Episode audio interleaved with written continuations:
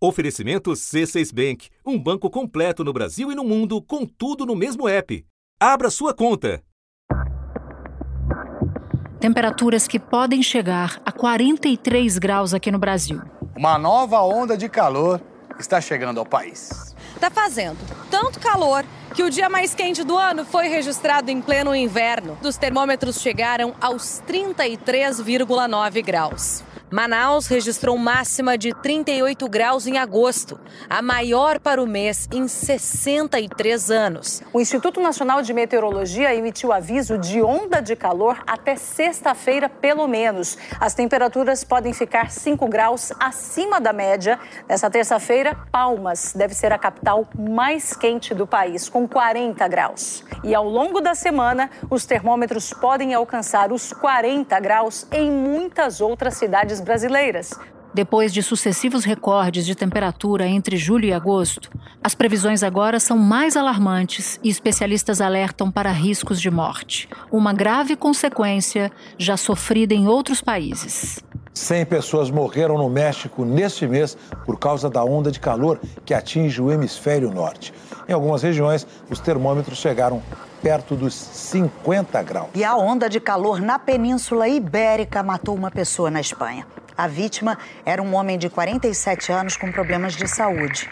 Ele vivia no sul da Espanha, onde os termômetros marcaram mais de 44 graus. Pelo menos 16 pessoas morreram por causa da onda de calor extremo no centro-sul dos Estados Unidos. A maioria das vítimas tinha entre 60 e 80 anos. Da redação do G1, eu sou Natuzaneri e o assunto hoje é a onda de calor extremo no Brasil. Com a previsão de novos recordes na última semana do inverno, um episódio para saber como agir em dias de altas temperaturas e como evitar o colapso do corpo. Para isso, eu converso com Mayara Floss, médica da família e da comunidade, integrante da Organização Internacional de Médicos da Família e do Instituto de Estudos Avançados da USP e com o climatologista Rafael Rodrigues da Franca, professor do Departamento de Geografia e coordenador do Laboratório de Climatologia Geográfica, ambos na Universidade de Brasília. Terça-feira, 19 de setembro. Maera, eu começo te fazendo uma pergunta muito simples, mas que é muito séria. Dá para morrer de calor? Então, Natuza, dá sim para morrer de calor. A gente sabe que ele pode provocar diversos efeitos no corpo, né? E a morte é, um, é o pior de todos, assim, né? Então a gente tem as doenças relacionadas ao calor, entre elas principalmente o estresse por calor e a insolação. A insolação é o caso mais grave e dá para morrer, pode levar a convulsões, insuficiência renal, a algumas doenças que desintegram os músculos, alguns efeitos que desintegram os músculos e pode levar, assim, a coma e à morte. E por que, que o corpo perde essa capacidade de regular a própria temperatura? A gente tem o, hipotálamo, que faz parte do, do nosso encéfalo, né, do nosso cérebro, e ele é responsável por controlar a nossa a temperatura corporal. O que, que acontece? Quando a gente tem uma onda de calor ou está passando por um evento extremo de calor, fica muito quente externamente, né? E aí o nosso corpo ele vai indo até o limite. Ah, eu vou dar, vou suar um pouco para tentar equilibrar essa temperatura corporal, vou e vai tentando avançar nisso. Quando o corpo chega num limite, né, o hipotálamo não consegue mais regular essa essa a temperatura corporal, ele começa a colapsar. E aí ele se desregula completamente, que aí quando a gente começa a ter subir a temperatura corporal, enfim, e pode levar então até o coma, a insolação, enfim, e a morte. Buscar alimentos ricos em água, frutas em geral, melancia, melão, manga, frutas com alto teor de água para melhorar essa hidratação e tentar fazer esse fracionamento ao longo do dia. Carnes brancas, em peixe, em grelhados, caprichar na salada também, porque são alimentos que possuem bastante água. É importante que o paciente reforce ainda mais os cuidados com a hidratação, seja ela tomando água, tomando líquido e também a hidratação da pele. Eu queria tirar uma dúvida com você. Insolação, quando eu era pequena, era quando eu tomava sol demais. É exatamente isso e mais. Como é que uma pessoa consegue diferenciar a insolação de uma febre? Dá para identificar? Então, a insolação não necessariamente tem a ver com o sol, né? A insolação tem a ver com estar em temperaturas extremas. Então, eu posso ter uma insolação estando na sombra. O inverno aqui no Brasil está sendo o mais quente dos últimos 61 anos. Em várias cidades, o calor lembrou o verão. O inverno com ondas de calor e baixa umidade relativa do ar fez com que o mês fosse o mais quente da história das medições para meses de julho. Como escapar, né? A gente tá no meio da rua, não tem o que fazer, né, cara? Ah, dá, descansa um minutinho ali, fica um pouquinho na sombra, mas tem que retornar. Não dá para comprar água toda hora, né? O que a gente está sentindo na pele aparece também nos registros da meteorologia. Até agora, aqui em São Paulo, dos 109 dias de inverno, em 76 a temperatura ficou acima da média. Com isso, a estação já está com 2 graus a mais que o histórico do período. Além de São Paulo, outras oito capitais registraram a maior temperatura do ano no inverno. Mas geralmente o, o profissional de saúde vai ver, ah, eu tô tendo uma, uma infecção, tá com tosse, né? Tem outros sinais que possam me fazer pensar numa febre não tinha nada, a pessoa estava saudável, ígida, e aí ela começa a ficar ruim, começa a ter uma temperatura que sobe muito do corpo. Estou vivendo uma onda de calor, a gente tem que pensar assim num estresse por calor ou até numa insolação. E o que é preciso fazer no caso ou de insolação ou de estresse térmico? Bom, daí vai depender muito. Assim, se a pessoa está desmaiada né, no meio da rua, eu tenho que pensar em chamar o SAMU, né? Enfim, uh, uh, se desmaiou e, e faz, fazer as primeiras, os primeiros socorros, né? Agora, se a pessoa ainda está consciente, eu posso levar ela para uma área mais fresca. Essa é a primeira questão, sair do espaço de calor. Não basta, às vezes, ser apenas uma área de sombra, preferencialmente uma área com, com ou muito bem ventilada, ou com ar-condicionado, ou que o clima esteja mais fresco. Eu estando é, com a temperatura esteja menor também, né, e bem ventilado. Outra questão é a gente fazer o resfriamento das principalmente das áreas de dobras. Em alguns países a gente já coloca, tem alguns lugares que tem como se fosse uma banheira para mergulhar aquela pessoa, né, numa banheira de água fria. Mas caso isso não seja possível, que eu acho que na realidade do Brasil ainda é bem difícil, a gente pode molhar e também resfriar as áreas de dobras com gelo ou com bolsas frias ou bolsas congeladas. Então, na, na região do, das axilas, na região da virilha, né, atrás do pescoço, para ajudar a resfriar o corpo.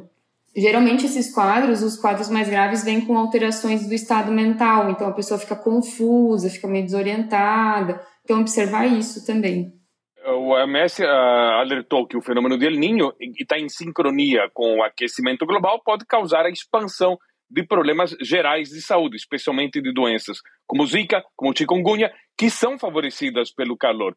As populações pobres vão aumentar o armazenamento de águas em baldes, barris, tonéis, tanques, cenário ideal para o mosquito Aedes aegypti. E além das doenças, a OMS também destaca que o Ninho vai causar mais fome, com vastas quantidades de crianças que não vão ter alimentação necessária, consequentemente, saúde pior.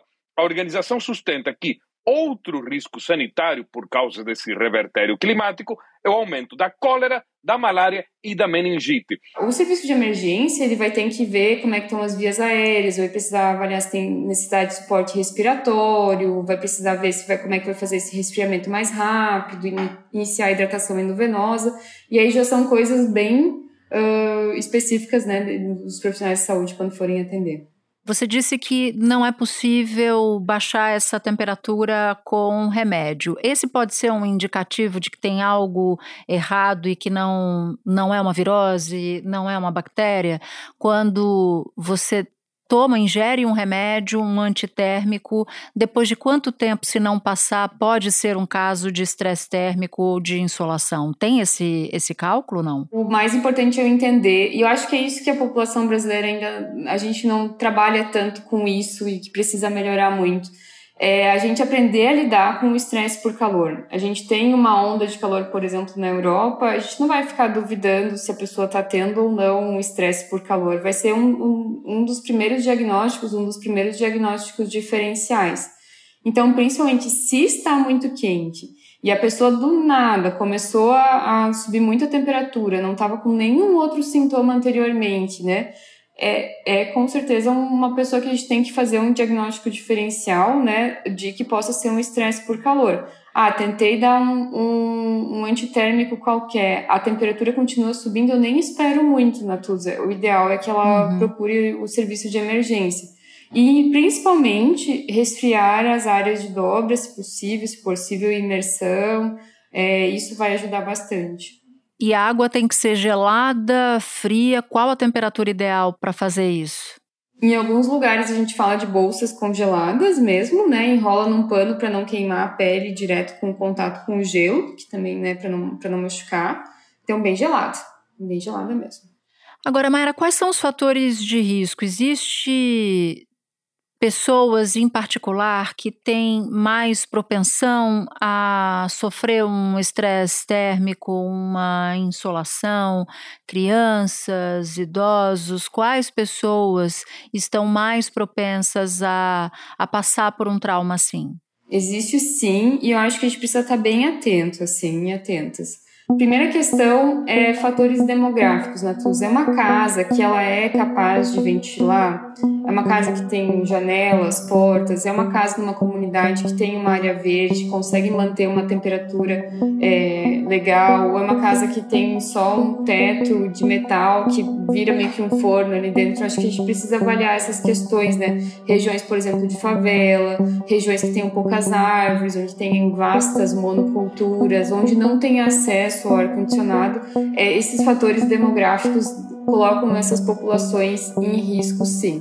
Então, crianças e idosos, perfeitamente como você falou, acamados, pacientes que já têm alterações de consciência ou doença mental, eles vão ter mais dificuldade de referir né, que eles estão desconfortáveis com o calor ou que demonstrar essa confusão. E isso pode ser também uh, um fator de risco. Pessoas que usam medicações como diuréticos, algumas substâncias, pode também, em especial aqui vou trazer o álcool, mas outros tipos de drogas também pode estar mais suscetíveis aos estresses por calor. É, doenças mentais, inclusive tem um estudo nos Estados Unidos que demonstrou que durante as ondas de calor há um aumento do suicídio. Então a gente não sabe muito bem ainda quais são as, as explicações fisiopatológicas disso, mas há um aumento do caso de suicídios durante ondas de calor. Então tem uma relação muito próxima da doença mental, é importante a gente estar atento a isso. E atividades em ambientes externos, por exemplo, pessoas que trabalham, agricultores, que trabalham né, sol a sol, enfim. É, idealmente não trabalhar no horário que o sol está mais forte, dar preferência para trabalhar bem cedinho de manhã ou mais para o final da tarde, evitando o sol, uh, o sol e a temperatura mais quente né, ao longo do dia. É, atletas, bombeiros, policiais, né, todo mundo, trabalhadores da construção civil, idealmente né, essas empresas puderem fazer novos tipos de horários né, para fazer essa, essas eu digo assim, horários diferentes de trabalho seria benéfico para esses trabalhadores, porque pode acontecer, ainda mais se ela trabalha num prédio, alguma coisa assim, pode estar colocando essas pessoas em risco, sim, pelo estresse por calor. A gente fez um episódio recentemente de O Assunto, que é o episódio 1005. O nome dele é Recordes de Calor e Ameaça à Vida Humana, no dia 18 de julho desse ano, com dicas para quem está em regiões de baixa renda, o que, que pode ser feito para reduzir a temperatura dentro da casa? Porque você citava, por exemplo, casas que têm um telhado de zinco e dentro dessas casas funcionam como se fossem um forno. Há algumas estratégias para minimizar isso num momento de onda de calor. Então eu te convido a ouvir esse episódio também. Mayara, você citou atletas, pessoas pessoas que estão acostumadas ou pessoas que estão acostumadas a fazer atividades físicas com frequência. Que dica para essas pessoas você dá num momento de onda de calor, de alta de temperatura? Principalmente é não fazer nos horários mais quentes, mesmo que sejam esportes de areia, assim, de praia, é procurar fazer ou de manhã muito cedo ou mais para o final do dia, porque vai atrapalhar, assim, e, e pode provocar, né, a, a, alguma doença como estresse de calor ou até insolação. A gente sabe que no, no Brasil diversas pessoas que dependem de transporte público, infelizmente não contam com ar-condicionado dentro do transporte público e elas precisam sair para trabalhar, mesmo se a temperatura estiver acima de 35 graus, não importa, ela precisa ir para o trabalho.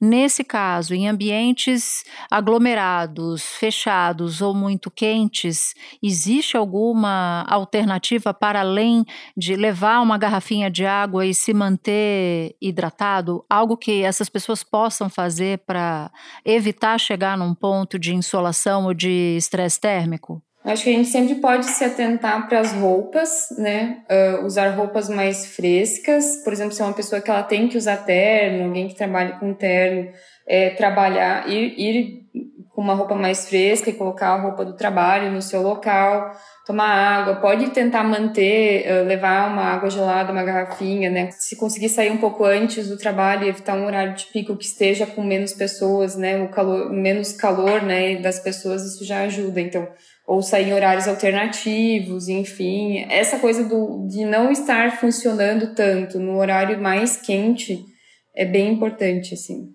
Mayara, muito obrigada pelas orientações. Foi importante ter você aqui no assunto com a gente. Obrigada. Eu que agradeço e espero que a gente possa se adaptar e trabalhar com mitigação para lidar com esse mundo cada vez mais quente e com as mudanças climáticas. Obrigada. Espera um pouquinho que eu já volto para falar com o Rafael.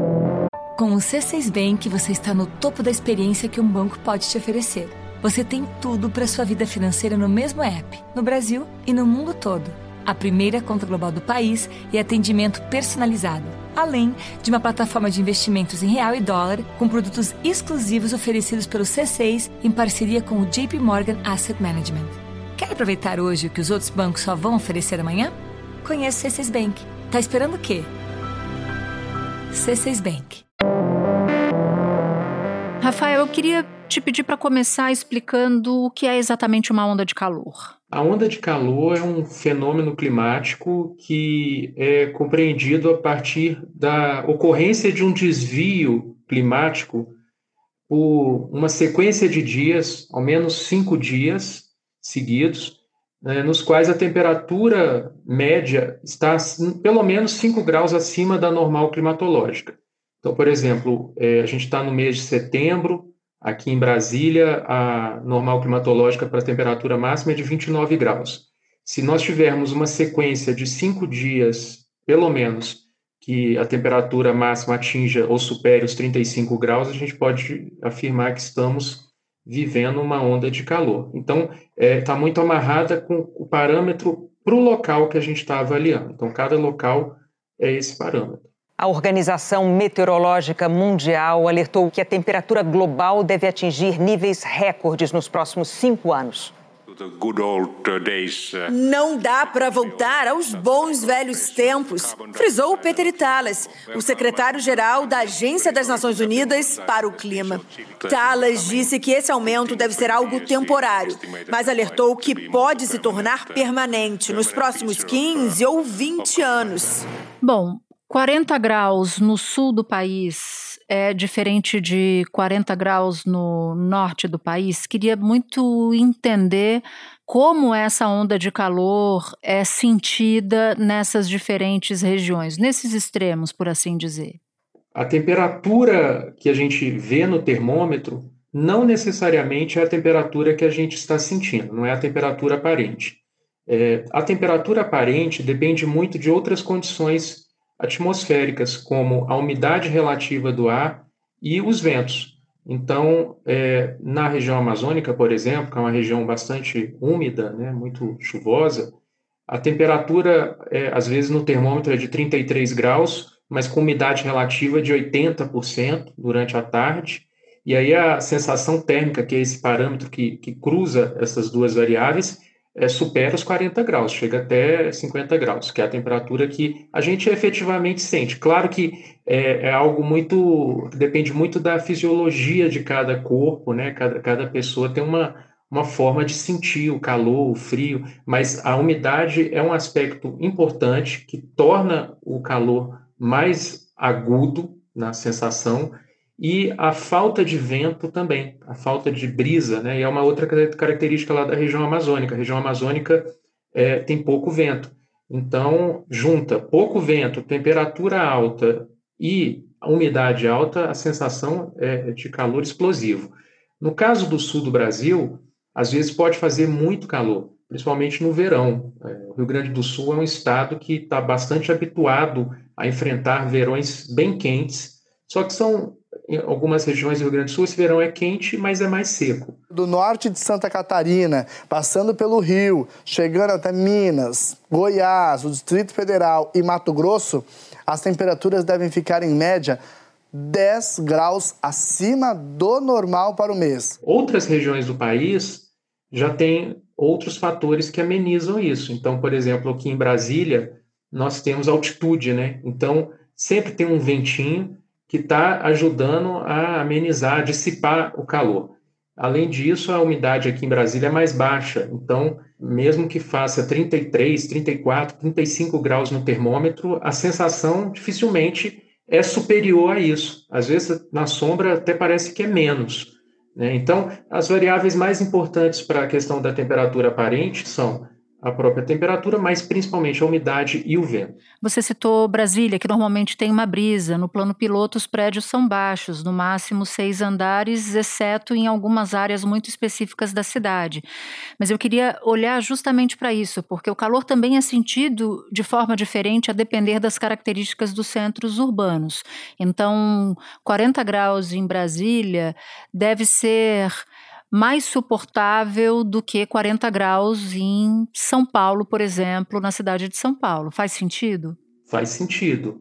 É, a gente tem que pensar hoje a cidade, o urbano, o clima urbano, justamente nessas condições é, de edificações, de arborização urbana, que concorrem para amenizar o calor do asfalto, o calor que é armazenado com mais facilidade nas estruturas urbanas, né? nas estruturas pavimentadas, artificiais, dos edifícios. Então, é, quando você tem uma região da cidade, como o plano piloto de Brasília, que tem uma concentração de verde muito expressiva, a sensação de calor vai ser menor pelo cidadão que está ali entre ou próximo às copas daquelas árvores, né? Porque é, a, a, árvore ela é um ar-condicionado natural, é uma ilha de frescor. A, as árvores nas cidades, os parques, as áreas verdes, né, constituem ilhas de frescor.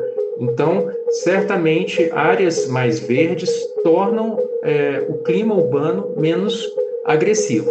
Eu até falei também sobre os cânions urbanos, que são é, áreas é, com edifícios altos de um lado e do outro e, e vias mais estreitas, que acabam, às vezes, canalizando o vento e, dependendo da orientação solar, também podem se tornar áreas mais frescas, dependendo da profundidade desse cânion urbano. Mas essa morfologia é muito variável. O certo mesmo é que a presença de árvores dentro das cidades, no interior das cidades, constituem essas ilhas de frescor e que são muito importantes para tornar a, a experiência do, do cidadão mais agradável na cidade. Essas ondas de calor, na sua avaliação, devem se tornar mais frequentes aqui no Brasil? Sim, há essa expectativa, há esse prognóstico, de forma geral, assim, pelos relatórios, por exemplo, do IPCC e dos estudiosos do clima aqui no Brasil também, de que as ondas de calor, ondas de seca, ondas de frio também, é, chuvas extremas, chuvas intensas, quer dizer, todos os eventos climáticos extremos se tornem mais frequentes e mais intensos. É, essa, esse é um prognóstico que faz parte do resultado de uma das consequências do aquecimento global que a gente tem acompanhado de perto. Hoje a temperatura no planeta já está cerca de 1,2 grau acima da, do, do período pré-industrial. Então, é, essa é uma das características desse aquecimento, tornar a Terra, é, os sistemas climáticos mais explosivos. Então, não só para o calor, mas às vezes ondas de frio também mais intensas em certas partes do planeta, é, é, chuvas extremas, chuvas intensas, secas, cada vez mais agudas também.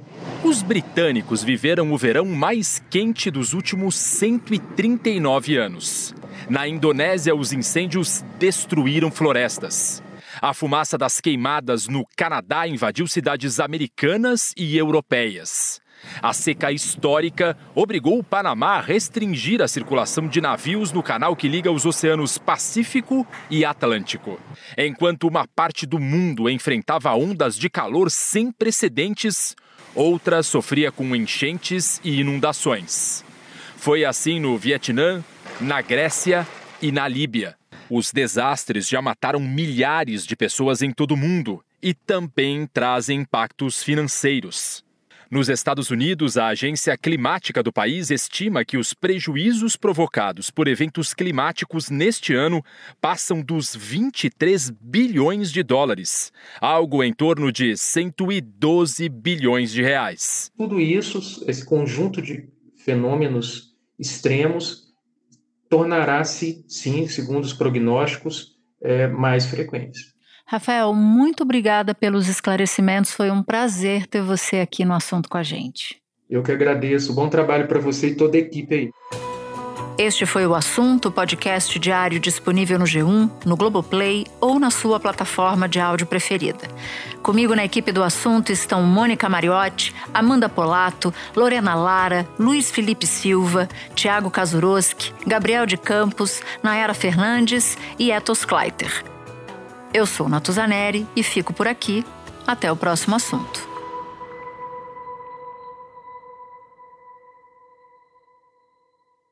Você no topo da experiência financeira que um banco pode oferecer. Escolha um banco completo no Brasil e em qualquer lugar do mundo. Abra sua conta no C6 Bank.